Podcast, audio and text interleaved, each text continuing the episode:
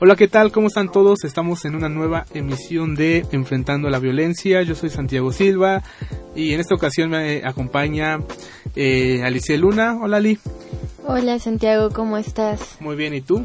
Bien, gracias. Hoy también estamos con Genaro Córdoba. Así es, Genaro. ¿Cómo estás? Un invitado que yo creo que muchos lo conocen porque también está con en su programa ¿cuál? Enfrentando, no, emprendiendo con Genaro, ¿no? Sí, efectivamente, mucho gusto. Eh, aquí estoy, de una excelente forma, diría yo. Y no sé si preparado para el tema que vamos a abordar hoy. Pues yo creo que sí, ¿no? Yo creo que todos de alguna manera hemos eh, visto este tipo de violencia en medios de comunicación, ¿no? Que es el tema del que vamos a hablar ahora. Sí, esta vez hablaremos sobre la violencia en medios de comunicación masiva. Así es. Ok. Y bueno, ¿qué les, qué, les eh, interesa saber? Bueno, pues yo podría poner sobre la mesa, eh, me gustaría poner primero datos tal vez. Yo lo único que sé ahorita con certeza es de un libro que se llama Créeme, estoy mintiendo, de Ryan Holiday, que nos expone cómo es este monstruo él lo llama monstruo de los medios masivos de comunicación, donde una historia falsa, una historia que vende, puede ir avanzando poco a poco entre los medios eh, de comunicación en Internet sobre todo, desde un medio muy pequeño con muy pocas visitas e ir escalando poco a poco. Ah, ya, como este género de las fake news, más o menos. Sí. Como noticias falsas. Sí, eh, justamente se remarca mucho esto de cómo antes en el periódico había mucho prestigio, porque era era difícil y era caro hacer una noticia. Tenías que mandar a tu reportero. Pero actualmente lo que más gana dinero es noticias rápidas y esta rapidez no necesariamente tiene un hecho de verdad. Entonces puede, eh, puede cambiar la verdad. Y a veces afectar a terceros, afectar a personas por comentarios que dijeron y ellos le, le meten caña, le meten... Sí, le meten otra información, ¿no? Sí. Para que, obviamente, eso yo creo que esos medios tienen muy bien estudiada su audiencia, ¿no? Ellos saben muy bien porque, por ejemplo, a lo mejor en medios de comunicación digitales, como páginas, no sé, de Facebook, eh, nosotros cuando estamos que scrolleando, eh, vemos este no sé el titular del medio y luego luego lo compartimos sin antes haber leído no Exacto. Y, por ejemplo es muy importante que nosotros si vemos no sé una noticia pues nos vemos nos entremos no a ver de entrada qué portal eh, te la está diciendo no eh, de entrada también saber si es un medio que es confiable o no y yo creo que también hay que eh, saber más o menos quién es la persona que lo está escribiendo, ¿no? Porque, por ejemplo, no sé, a lo mejor eh, la persona que lo escribe tiene un nombre que tú luego, luego vas a decir, ah, pues este eh, compa escribe bien o tiene buenas fuentes o también tiene un nombre, no sé, de algo chistoso, ¿no? Entonces, pues ahí luego, luego estás viendo, ¿sabes qué? Pues no, no me da tanta confianza. Sí, pero déjame que te diga algo a veces, aunque ahora son buenas fuentes o buenos lugares, es más fácil pedir perdón que pedir permiso. Esa frase ahorita actualmente yo diría que está muy bien explicada cómo están los medios. Puedes llegar a creerle a otras personas. Actualmente yo diría que puede ser más filedigno a algún canal de YouTube que esté transmitiendo en su lugar de origen o en eh, que esté viviendo la noticia que un portal de noticias en sí, porque ellos solamente agarraron un pedazo de la verdad y al final de cuentas es un negocio. Y el negocio actual es la inmediatez y la noticia que venda, ya sea por sentimientos, sobre todo de enojo o de miedo. ¿Por qué crees que hay tantos periódicos amarillistas que marcan esta violencia en todo México? Si lo viéramos real, así en, en en porcentaje, ha habido más muertes en otras épocas que en la actual, pero no remarcan tanto la violencia, las matanzas, porque ahora no solamente está en México, sino en todo el mundo. Y esa es la noticia que más se vende. Sobre algo que te puede afectar, sobre el temor, sobre el miedo o sobre el enojo. Entonces nos imponen miedo a nosotros justamente para que ellos puedan vender más. Porque eso es lo que tú a veces quieres. Inconscientemente tú para sobrevivir quieres esa noticia para decir, ok, quiero sobrevivir, no voy a hacer eso. Pero nos están planteando un mundo en donde todo es malo. Y yo digo que en realidad es un mundo hermoso y que todavía hay unas grandes virtudes. Ay, Genarito. pues yo creo que, mm, no sé, ahorita mencionaba Santiago eh, algo importante que es como verificar las noticias, ¿no? Y verificar la información que se manda y todo esto. Creo que es súper importante porque en este tiempo todo el mundo tiene acceso a crear una noticia y que esa noticia se difunda, ¿no? Yo ahorita podría meterme a mi Facebook y publicar que Santiago ha muerto porque se aventó eh, del segundo piso del claustro de Sor Juana. ¿Y quién podría decir que no si no están aquí, no? Exacto. Y es algo que se puede correr y así. Lo malo es que no tenemos como la cultura de realmente ver quién lo escribió y verificar la información, ¿no? Por ejemplo, lo que estuvo pasando en lo del temblor de hace... El sismo.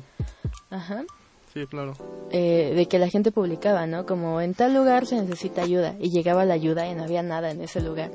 Eh, o sea, no entiendo para qué lo hace la gente, pero pues sí está cañón. Sí, como lo que hizo Televisa, ¿no? O sea, Ajá, que que ya lo toda hizo una novela también. de Frida Sofía. Y que- justamente ahí es donde me interesaría que vieran cuántas personas nos interesaron por ella. Sí, Pues es claro. que sí, porque te dan en el lado, en el miedo y el también lado en el lado empático Ajá. y en el emocional, ¿no? Como cómo es posible que una niña, o sea, ¿por qué no te ponen un adulto, un señor, no? No, te ponen una niña que es género femenino y además pequeña, ¿no? Claro. Que está mandando mensajes, o sea, es como, pues luego luego te imaginas una niña en los escombros que está asustada, ¿no? Y obviamente todo el mundo le presta atención a la noticia. Y actualmente, bueno, yo no supe realmente porque ya no veo noticias, pero ¿saben qué le pasó a la televisora? O sea, ¿hubo consecuencias reales? ¿Alguien sabe? Realmente no sé, o sea, sé que quien escribió eso es uno de los guionistas de Televisa, me parece, ¿no? Que creo que es el mismo que inventó algo sobre... ¿Fue Polet? Polet, la que encontraron no sé en dónde. No me acuerdo si era el caso de Polet o era otro caso que fue igual en el 85. Ah, del 85 hubo un, de un niño que se no me acuerdo su nombre, Ponchito, algo así le pusieron. Juanito, no, no me acuerdo. Y fue la misma Y situación. fue ¿no? la misma situación, o sea, que había un niño enterrado en los escombros y que le estuvieron buscando día y noche, día y noche y, y obviamente nunca lo encontraron, ¿no? Y también fue de Televisa. Ajá. Es que realmente no sé si hubo consecuencias. Pues yo me acuerdo que para la chava, porque no sé si se acuerdan que hubo una muchacha, una que fue la que la que hizo eh, ¿cómo se llama? Todo esto, que fue la que dio como la La noticia. la noticia, una chava. Entonces creo que para ella sí, pero al final sí le dio como dando disculpas, ¿no? La televisora. Ok. Bueno, eh, yo voy a meter otra vez el libro. Justamente eh, nos habla de este monstruo. De en sí el canal, por así decirlo, nacional. Si tú tienes a un monstruo, a un canal nacional, él, aunque haya agarrado una noticia falsa, puede pedir perdón o puede decir que la culpa es de quien agarró la información. Es más fácil solamente agarrar O sea, la se lava las fuente. manos. Exacto, es más fácil solo agarrar la fuente de otra persona sin saber si él realmente hizo la investigación porque así puede inculparlo o simplemente decirle él fue. O a sus escritores, pero al final de cuentas la gran cadena va a seguir ahí Sí, no. y va a seguir con lo mismo. Sí, va a seguir lo que más venda. Es que es justo eso, es que es justo eso. Ellos eh, lo que hacen es vender, ¿no? Sin importar si o sea, desinformando no- a la gente. Ajá, ellos lo que lo que lo que les interesa es el aspecto monetario, ¿no?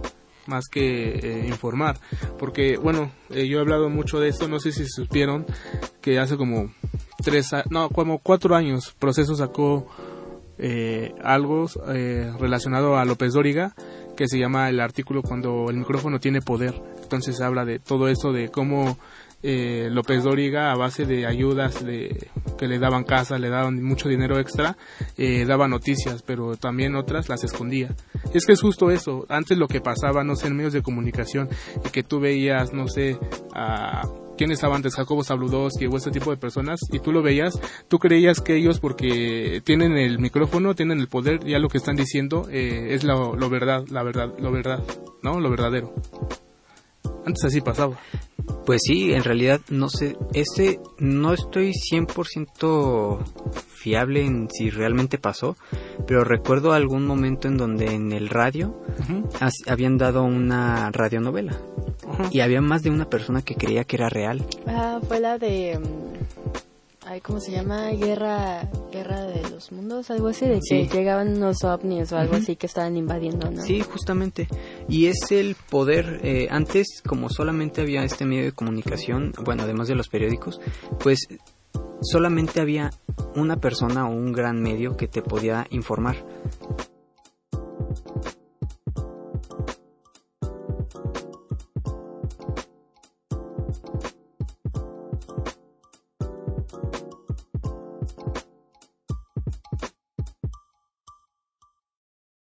Hey, we are in Seoul and this song is called Free Myself.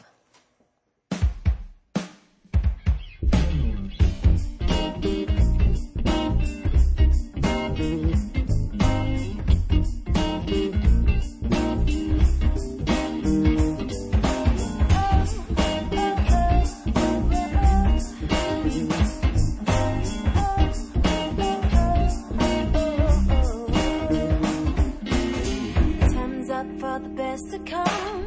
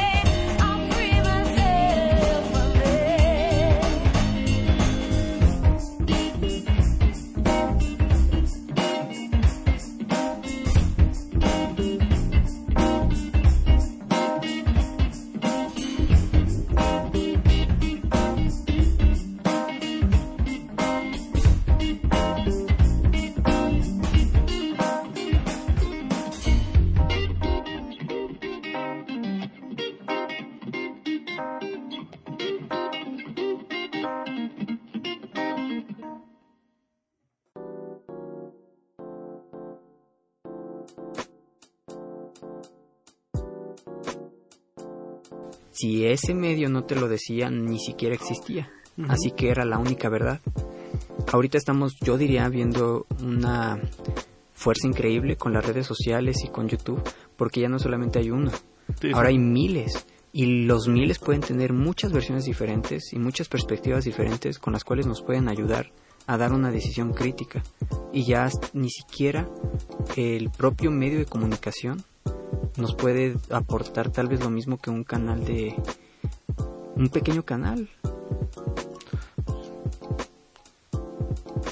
Sí, justo, porque no, no sé, es más verídico si lo transmite, por ejemplo, por Facebook una persona que lo está viviendo en ese momento, ¿no? Y entonces, ¿qué haces? Pues te vas a ver a esa persona que está viviendo la noticia en ese momento, a esperarte a las noticias y a que lo cambien todo. Además de que creo que ya está un poco viciado y todos lo sabemos, como los medios masivos de comunicación, ¿no? Pues sí, eh, hay una Sí, justo, ¿no? Como esta plataforma, ¿no? Que empezaron, me parece que en YouTube, o no, la verdad no, no estoy 100% seguro en qué plataforma, lo de los supercívicos, ¿no? Entonces, pues obviamente ya también es eh, la ciudadanía que está informando, ¿no? Eh, y obviamente, no sé, con ayuda de, de las demás personas que están inmiscuidas, eh, pues pueden eh, generar redes de, de ayuda. Sí, nos comentabas sobre una aplicación, ¿no? Hace un rato. Ah, sí, de bueno, de justo estas de esta plataforma de los supercívicos eh, están ahí disponibles para todos los teléfonos móviles en la que no sé si por mi colonia hay no sé un cable mal o veo que hay algo que está mal, eh, la demás persona pues puede replicar dentro de la plataforma y si hay una persona que te pueda apoyar, pues lo puede hacer yo digo que está interesante, ¿no? Sí, está súper padre, porque además es un medio de trabajo también. Sí, igual, quién sabe cómo funciona ese sistema. Tal vez solamente sea reciprocidad. Eh, alguien me ayudó, yo también intento ayudar. O tal vez realmente haya, pues, un sistema más elaborado. Pero aún así se me hace una muy buena idea. Sí, de hecho lo que hacen los supercívicos sí, sí está súper Sí, porque luego se se, se lanza, se van al metro y empiezan así como a ver qué, qué onda con los carteristas, con este gente que hurta de lo ajeno. Sí, yo vi uno que me gustó mucho justo en las campañas políticas, donde se supone que de hecho está prohibido que, que cuelguen em, propaganda. Propaganda, ajá. que, que, hagan propaganda impresa, porque pues estás violando como eh, lugares públicos, para empezar, o también lugares privados. Y además estás contaminando, estás colaborando con la contaminación, ¿no? Ya no podemos más y todavía ponen sus cartelitos y sus fotos y todo eso, pues está cañón. Entonces, vi un programa de los supercívicos donde van pasando y ven propaganda, no me acuerdo de quién era, y se pusieron a quitarlo y así, ¿no? Y pues está padre porque además de que lo ves y te informas de que realmente eso no está bien, o sea, creo que hay mucha gente que no sabe que eso no, no es correcto, no es legal, estar colgando cosas además de que te informas de que no lo es, pues también como que te alienta un poco ver gente que se preocupa, ¿no? Por, por algo que realmente no le afecta directamente, pero pues que sí afecta como a la comunidad y que se preocupan porque esté bien. Creo que, creo que es un muy buen programa. Fue una muy buena idea. Sí. Bueno, eh, justamente eso de, de lo que hablas eh, es muy interesante porque hay una hormona que se libera en nosotros y que solamente se puede liberar por factores externos. Eh, es muy interesante esta hormona porque te hace sentir feliz, te hace sentir bien. Y es cuando, por ejemplo, tú ayudas a alguien o alguien ayuda a otra persona y tú lo estás observando. Esa acción, eh, desde la parte evolutiva, viene, imagínate, tú estás en un, en un grupo de neandertales y pues tú no quieres ayudar, ayudar a nadie, ¿qué va a pasar? Te vas a quedar solo y sin posibilidades de reproducirte. En cambio, si, si empiezas a ayudar a alguien y obtienes esa satisfacción, de alguna manera la tribu te va a empezar a reconocer como alguien que aporta. Eh, es algo evolutivo muy interesante que ahorita se está dejando atrás, pero si lo retornamos, no solamente vamos a ayudar a la sociedad, sino que también vamos a ayudarnos a nosotros mismos al sentirnos bien. Es muy pequeño y es muy corto ese sentimiento, No sé si les ha pasado de que en algún momento ven que a alguien se le cae su cartera, se le cae un billete y lo recogen y se lo dan. Sí. ¿No sienten una gratificación, un sentimiento de, oh, lo hice, lo hice bien? Sí, la verdad sí. Por muchas cosas, porque no es algo que estemos acostumbrados a ver. O sea, desgraciadamente, la, gente no está acostumbrada como a preocuparse por los demás. Y porque no sé, yo a veces sí pienso así como, bueno, ¿qué pasaría si yo estuviera en esa posición y nadie me ayudara, ¿no? O, o nadie me dijera, ay, oye, se cayó tu cartera o algo así, no sé. Es, eh, bueno, yo siento bonito por esa parte, pero no sabía que había una hormona especial que generaba eso. Sí, y es algo, te digo, evolutivo, porque se fue desarrollando y justamente es para la convivencia en conjunto. Porque si no, pues tal vez esta- seríamos individuos separados y que casi no se relacionarían. Pero no, somos sociales. Y tiene mucha lógica que sea algo evolutivo porque justamente no estamos como hechos para... O sea, estamos hechos para competir con los demás, aunque suene mal. O sea, es como la supervivencia del más apto. Sí. Y es como, ah, ok, te está yendo mal y yo lo estoy viendo, no importa, está bien porque entonces a mí me está yendo bien, ¿no? Entonces, que poco a poco estemos generando esta hormona y nos sintamos bien por el beneficio de otras personas, creo que es algo muy padre.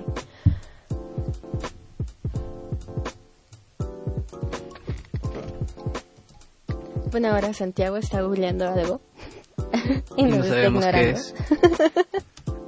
No, no, no. Es que ahorita que estaban hablando de propaganda, se me vino a la mente eh, lo de la propaganda nazi. Uh, Solo que utilizaron, no sé, estos movimientos totalitarios eh, para pues que la gente creyera en, era, y, creyera en ellos, ¿no? Y la propaganda nazi es eh, más que nada, eh, cómo ser, no sé, se llama el, el título, lo que estaba yo leyendo la otra vez, cómo ser una buena mujer o cómo los pasos para que tú seas una buena mujer.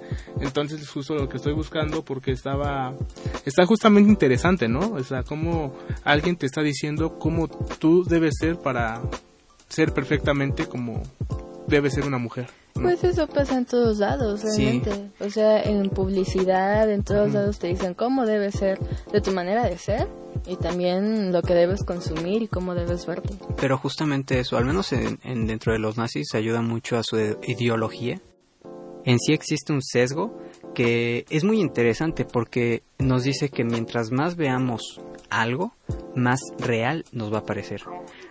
No es casualidad que, por ejemplo, en, las, en los comerciales de pasta de dientes te venga al final recomendado por el- los doctores. Y mientras más lo dicen, más te lo vas creyendo. Tal vez la primera vez tú crees que es mentira y que cómo ese puede ser doctor, cómo puede ser eso.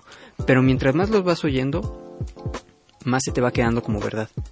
Entonces no solamente aplica para un- una pasta de dientes, sino Sí, también pues. O cuando te ponen el típico doctor, ¿no? Ahí que vestido de, que a lo mejor es un actor, ¿no?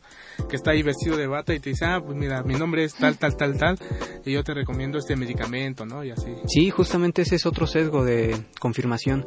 Si hay alguien más que te diga que se supone tiene experiencia, tú le vas a creer a esa persona solamente porque dice que tiene experiencia, Exacto. aunque puede que no tenga experiencia.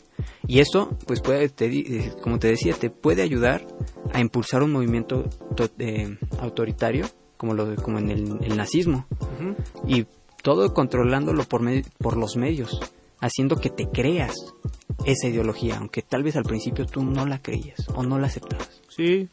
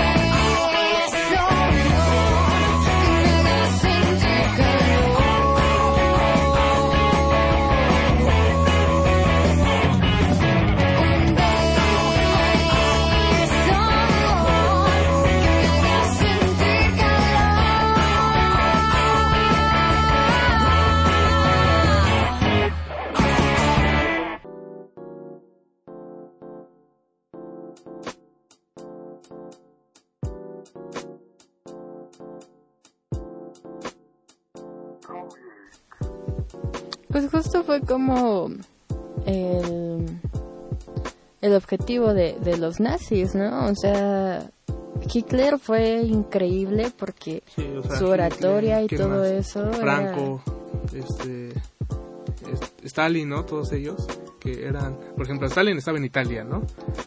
Eh, Hitler estaba en Alemania y Franco en España, ¿no? Y por ejemplo, ya si nos vamos, no sé, a de este lado de, de América, pues estuvo, no sé, eh, todos los golpes de estado que, que hubo, ¿no? Pero Porfirio también, Díaz. no, o sea, sí, pero que Ay, también don que obviamente también tenían más o menos los mismos eh, ideales, ¿no? Aunque Porfirio Díaz era más eh, ideales francés, ¿no? Más este el que Porfirio Díaz pues era más como positivista, ¿no? Que no tiene nada que ver con ser positivo ni mucho menos. ¿No? Porque mucha gente- Aclaremos eso. aclaremos ese, ese Ni punto. con ser feliz. Ni con ser feliz ni, ni nada. Pues sí, no sé. A mí la verdad como que me dio, me obsesiona la propaganda nazi porque Ajá. justamente fueron los primeros como en meter esta onda, ¿no? De hecho en hacer pósters y todo eso. O sea, Ajá. toda esta onda de la contaminación política viene gracias a ellos. Sí, empezaron a, invadir las calles, ¿no? Ujú. Y ve cómo les funcionó. Muy Sí. bien. O sea, Hitler, wow. O sea, podrá ser un maldito y Hitler no, que diría quiera. que todo su gabinete. Ah, Sí, claro. Porque, Él no, o sea, no. él solamente era la imagen, la, la imagen que se vendía. Pero era la idea, era el líder y además era la cara. ¿Quién sabe si la idea? Yo creo que sí. O sea, Realmente, o sea, si te pones a leer su biografía, dices, ¿realmente a ese, se le podía haber ocurrido eso a él?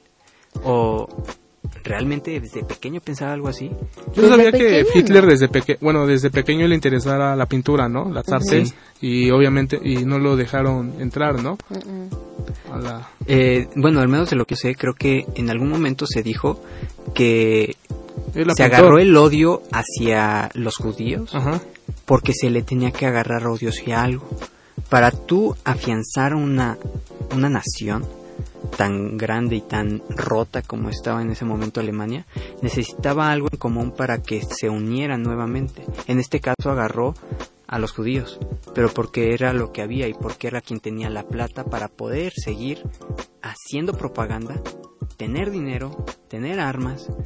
Y igual se pudo haber ido a otro, otro lado, pero tal vez no tenía el mismo dinero, el mismo capital o no hubiera podido recuperar lo mismo. Entonces tal, justamente, bueno, esto, este ya es entre una hipótesis que leí y parte mío. Si te pones a pensar, cuando los judíos los arrestaban, se les quitaba todos sus bienes. ¿Qué le hacían a esos bienes? Pues claro, los usaban para la guerra. Por eso tenían tanto capital y podían seguir implementando, innovando en el arte de la guerra. Y pues lo aceptaban muchas personas justamente por esta idea que se les vino desde antes. Pero la idea no siento que haya sido de Hitler, fue mucho más compleja. Tuvo que haber sido desde de muchas personas. Yo creo que desde Maquiavelo, ¿no? Desde Pues, quién sabe si Maquiavelo. Maquiavelo sí era, siento muy terrible, pero tuvo ciertas contribuciones. genio. Yo Sí. creo- sí, yo creo que sí, o sea, Maquiavelo ya ves que es el padre de la política moderna. Ujú. Yo creo que es, o sea, todavía mucho de lo que él dice eh, se sigue practicando, ¿no? Sí, bastante. Es que no sé, creo que Maquiavelo tiene como todo, todo en, o sea, es impresionante porque Lo hace cuánto tiempo fue y todo lo que dice sigue cuadrando perfectamente en la actualidad. Sí. Es todo un hombre. La verdad es que sí. Sí, pero es igual como por ejemplo con Sun Tzu, El arte de la guerra, su libro, pues igual hay igual quién sabe si Maquiavelo lo que escribió lo escribió solo. Tal vez sí, tal vez no. Tal vez las ideas las agarró de varias personas. Pero con el libro de Sun Tzu se dice que no hay solamente una persona que escribió todas esas reglas, que hay varias. Que no se tiene registro es otra cosa, pero que alguien tuvo ese nombre y que implementó esas estrategias, tal vez era una posición. Entonces, yo siento que no solamente puede ser de una sola persona. Eh, por lo que he visto, el poder pues se compone por alguien que está en el centro, al menos el, el totalitario, que alguien que está en el centro y hay personas que tienen cierto poder, pero hacia una gran cantidad de masas. Por eso esa persona, en este caso Hitler, podía controlar muy bien a toda Alemania porque controlaba a las personas que controlaban cada lugar. Solamente tenía que controlar a pocas personas, pero esas pocas personas controlaban a miles. Ah, claro, porque imagínate, controlar tú solo a todo, todo un país. Exacto. Justamente por eso siento que Hitler no pudo haber hecho ese plan solo. Sí, o sea, obviamente necesitaba de toda, de más gente, ¿no? De Sí. Un gabinete, nazis, de un gabinete. Sí, sí, de... Su partido, ¿cómo se llama? Nacional Socialista. Ujú. Pues sí. Ay, no sé, está... A mí me causa mucho conflicto porque por un lado es así como ves la historia del holocausto, ves películas o lees los libros y todo eso, o sea, pero to- todo el genocidio que fue esto y es como algo muy triste, ¿no? Pero yo, yo antes decía, no, maldito Hitler y así lo detestaba. Pero si lo ves por otro lado, o sea, por el genio que fue y todo eso, y que también no entiendo muy bien por qué los judíos tenían así como muchas razones para que alguien los quisiera exterminar. Eso no lo entiendo bien todavía. Pero pero no no sé, o sea, el hecho de que haya podido mover a tanta gente y haya podido pues no sé, crear la Segunda Guerra Mundial y todo esto, no sé, es es todo un hombre también como Maquiavelo. Sí, Sí.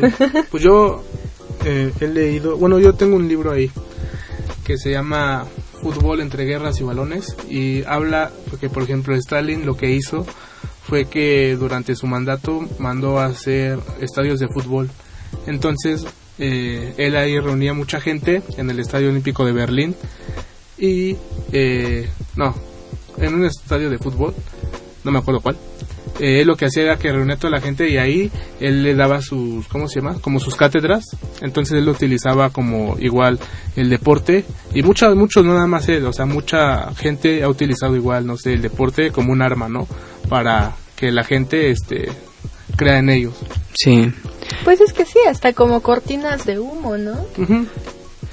O simplemente para aplacar a las masas. Exacto. No sé si, bueno, yo esto sí lo vi en algún momento, ya no me pregunten qué referencia, pero sí lo recuerdo. Imagínense esto, están en Roma, ahí está el Coliseo Romano, hay peleas, hay un César y él decide quién vive y quién muere. Hay diversión, hay leones, hay un espectáculo. ¿No tiene algo similar con lo de ahora? Solo que con menos sangre. ¿Por qué? Imagínate el ¿Con qué fútbol. estás comparando? ¿Con el fútbol? fútbol, básquetbol, la lucha, boxeo. Son dos equipos, dos contrincantes, una bestia. Eh, los rudos contra los técnicos. Siempre hay como un bien, un mal. Siempre hay alguien que decide, un juez. Y las masas son entretenidas ahí simplemente para que no se rebelen. Porque es un acto que les da placer.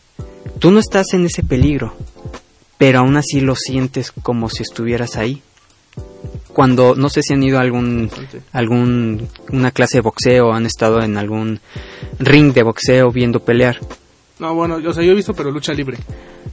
es lo mismo es una acción o en el fútbol Sí, sí, sí. no sientes esa adrenalina cuando obvio. estás con tu equipo y dices van a meter gol y no lo meten y dices chin o sea sientes lo vives por eso también hay tantas peleas entre equipos porque son dos contrarios en ese momento y justamente sirve para aplacar a las masas porque eso te libera un estrés que generas con el trabajo. Por ejemplo, si estás en el trabajo ocho horas todos los días, a veces más, te estresas mucho.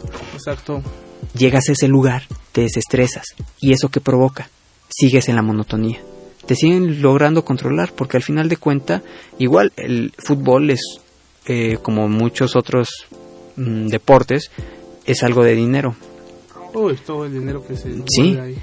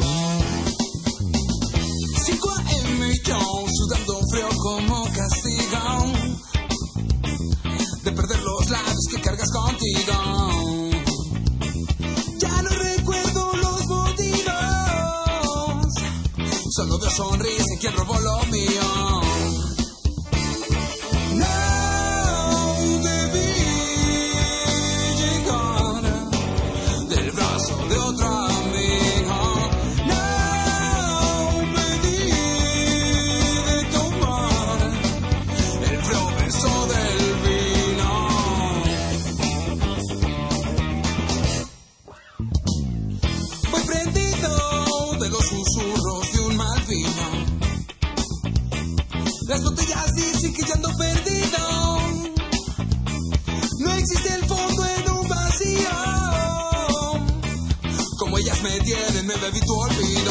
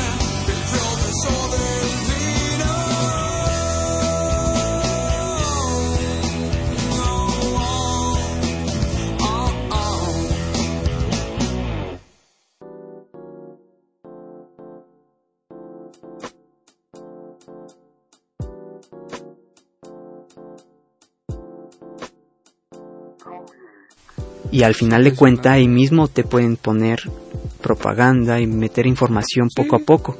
Y es como dices, justamente se me hace muy interesante cómo es que ciertamente en un estadio de fútbol hay miles de personas que pueden estar viendo ese mismo lugar y se puede hacer muy bien algo que les hace cambiar de mentalidad simplemente porque ahorita no están pensando con el cerebro, se podría decir, sino con el corazón, porque ahorita está en juego su Su equipo. equipo. Sí, aparte, no sé, por ejemplo, a mí me gusta, ustedes saben mucho el fútbol, pero me gusta mucho estudiarlo, ¿saben? O sea, no nada más eh, llegar y decir, ah, ¿sabes qué? Le voy a este equipo y bla, bla, bla, ¿no? Pero es interesante ver cómo, por ejemplo, ah, no, pues es que yo le voy a los Pumas, no, pues yo le voy a la América y ahí empieza un dimes y diretes, ¿no? No, pues es que mi equipo es el mejor, no, y mi equipo, no sé, le gana al tuyo en no sé qué final. Y dices, no, pues, o, sea, aplácate, ¿no? O sea, con que tú le vayas a los Pumas y me digas que le vas a los Pumas, pues está bien, pero no, no, eso no es sinónimo de que tú vayas a estar en un contra. Pero mucho lo que dices es como los medios de comunicación te ponen estos. No, pero es que ahora ya el clásico, no sé, un América Chivas, vamos a dar todo en la cancha, vamos a pelear el último balón. Y obviamente eso en tu va creando eh, pues eh, imágenes, no, pues sí, y ahora que vea a mi amigo el americanista le voy a, a refundar, no, sabes qué, tu equipo es esto y esto y esto. ¿no? Y sabes otra cosa que es muy interesante que ahorita se me acaba de venir. Aquí está donde lo que yo te decía de la unión. Un objetivo, un contrincante que tú tengas en común va a unirte. Estoy seguro que muchas personas que están en el estadio pueden irle al mismo equipo y ser de diferentes clases sociales. Ah, claro, Y pueden estar sentados uno al lado del otro. claro. O sea, yo, y por, date cuenta, en el estadio de fútbol se ve muy diferente. La gente que a lo mejor no tiene mucho capital, hasta arriba, ¿no? Los que sí, y no nada más en un estadio de fútbol, ¿no? Yo creo que en cualquier, yo creo que es en el Coliseo Romano, ¿no? Porque los que sí están sentados en un palco, la gente que, que, que tiene el poder, los que apuestan, ¿no? Ujú. Y abajo pues obviamente la la clase que, pues, que, pre- que tiene mucho dinero, ¿no? Porque pues hasta abajo obviamente, porque tú pagas por una experiencia. Si vamos a eso, pagas por una experiencia, ¿no? Estás pagando ¿por qué? Porque aquí ves a los jugadores, acá a lo mejor ves más, pero la cancha, pero pues igual ves a, a los jugadores y hasta arriba pues obviamente vas porque es lo más barato, porque a lo mejor pues sí, o sea, no No te no te alcanzó, ¿no? Para otro boleto. Pero al final de cuenta ahí lo interesante es que tal vez no ves de una forma tan mala a las personas que tienen capital para pagar, porque al final de cuenta todos son del mismo equipo, todos están unidos para una misma causa. Ahora viéndolo de un lado más positivo, en el terremoto, ¿cuántas personas no se unieron por tal vez primera vez para ayudar? Porque hay una causa en común, un objetivo, hay algo mucho peor que en este caso fue el terremoto y ellos están intentando luchar contra eso. Después de eso, pues ¿qué pasó? Pues creo que sigo en la monotonía, siguen robando carteras, siguen... Nos nuevo. Exacto. Ajá. No sé, ¿y qué es lo que te ponen? No sé, un concierto para que te amenices, ¿no? Como lo que pasó en el Zócalo, ¿no? Ajá. Que vinieron un montón de artistas, te tocaron, no sé, como dos canciones y ya, ¿no? Y yo creo que obviamente esto, el gobierno con la ayuda de los medios de comunicación, pues, eh, ¿saben qué? Vénganse al Zócalo y ya, ¿para qué? Para que, a lo mejor no para que lo olviden, pero sí para que te, para que te, pues te, te tranquilices, ¿no? Por todo lo que pasó. Sí. Sí, eso es- se ve muy, se ve mucho. Es muy interesante porque a veces puedes obtener más, tú como tal vez gobernador, solamente dando espectáculos en tu ciudad que haciendo tu trabajo. Mm, Sí, Sí. claro. porque políticamente correcto. Sí, y así te, si- te ven mejor, tienes una mejor posición y te dicen, ok, este hizo un gran trabajo, ¿qué hizo? Nos dio muchos conciertos. Trajo Ah. a este compa, trajo no sé quién, llenó la plaza, ¿no? Conciertos gratuitos, que no está mal, ¿no? Pero pues tampoco tiene que, tu, tu- tu mandato tiene que ser todo así. O claro, esto que acabas de hacer también me interesa. ¿Cómo es que con ayuda de los medios pone, no sé, a Carmen Salinas, ¿no? A alguien que te va a mandar o que está en- sentado en los curules, Cuauhtémoc Blanco, también eh, Manuel Negrete en Coyoacán, eh, un futbolista. Eh, como gente pública eh, ahorita ya la hace de, no sé, de gobernantes, ¿no? Ay, porque el punto es que simpatice Esa- con la exacto, gente. exacto. Porque obviamente, no sé, si tú eres americanista vas a votar porque, por Cuauhtémoc Blanco, ¿no? Sí. si tú eres una persona que ve Televisa y que, no sé, de joven veías a Carmen Salinas ahí en las novelas, pues obviamente vas a seguirla, ¿no? Sí, y ahí es donde seguimos diciendo, los medios masivos son un gran impulso para un medio, o bueno, un fin que tú quieras, ya sea bueno, ya sea malo. En este caso, pues la mayoría podría ser malo, pero como dije al principio, siento que tenemos un gran poder nosotros, porque ya existe, ya podemos hacernos masivos como personas, no como conjuntos pequeños. Antes era imposible, antes antes ni siquiera podíamos pensar en luchar contra alguien grande y hoy podemos derribarlo. Y ya ha pasado. No en medios que yo conozca, pero mínimo sí en, en empresas. Empresas pequeñas pueden en- derribar a empresas grandes. Y este sí es un dato. Se dice que aproximadamente el 50% de las grandes empresas del mundo van a terminar quebrando si siguen con el mismo modelo. Y empresas e- emergentes tienen más probabilidad de expandirse de forma exponencial. Claro, si sobreviven, porque no todas sobreviven. Súper interesante todo este tema. Yo ya me agoté, pero no sé ustedes. O sea, ya, ya agoté mi cabeza. Pues...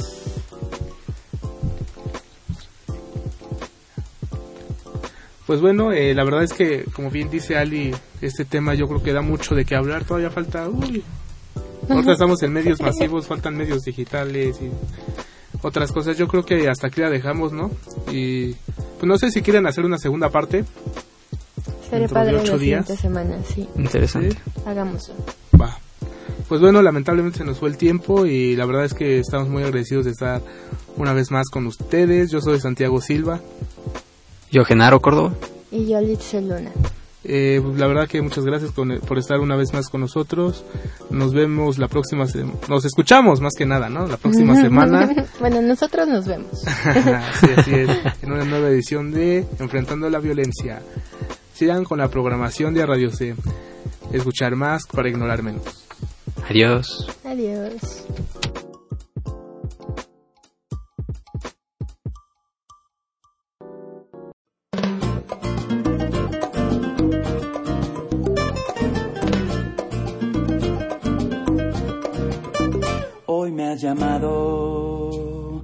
Prometiendo que en una semana estarás a mi lado. Y aunque sé que otras veces tu vuelta ya se ha postergado, una luz en mi pecho me inunda de dicha y de paz.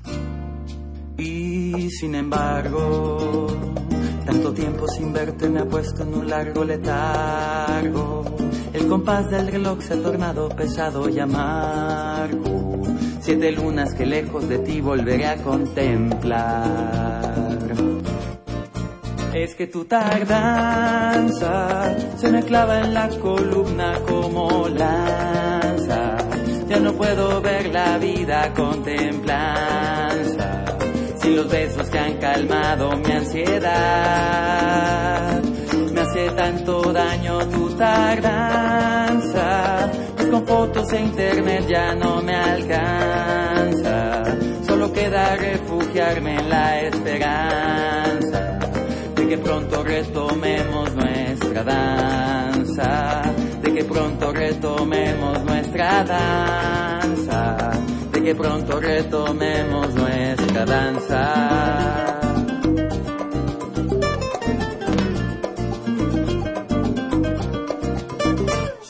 Contigo, un abrazo al bajar del avión se convierte en mi abrigo.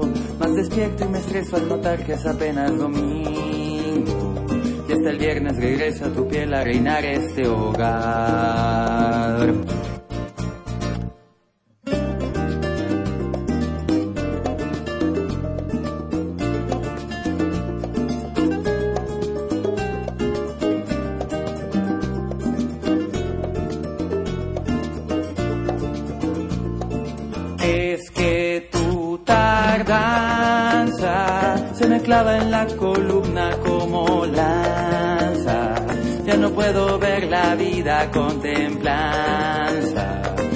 Besos que han calmado mi ansiedad.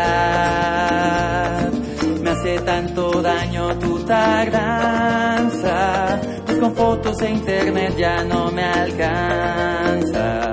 Solo queda refugiarme en la esperanza de que pronto retomemos nuestra danza, de que pronto retomemos nuestra danza, que pronto retomemos nuestra danza.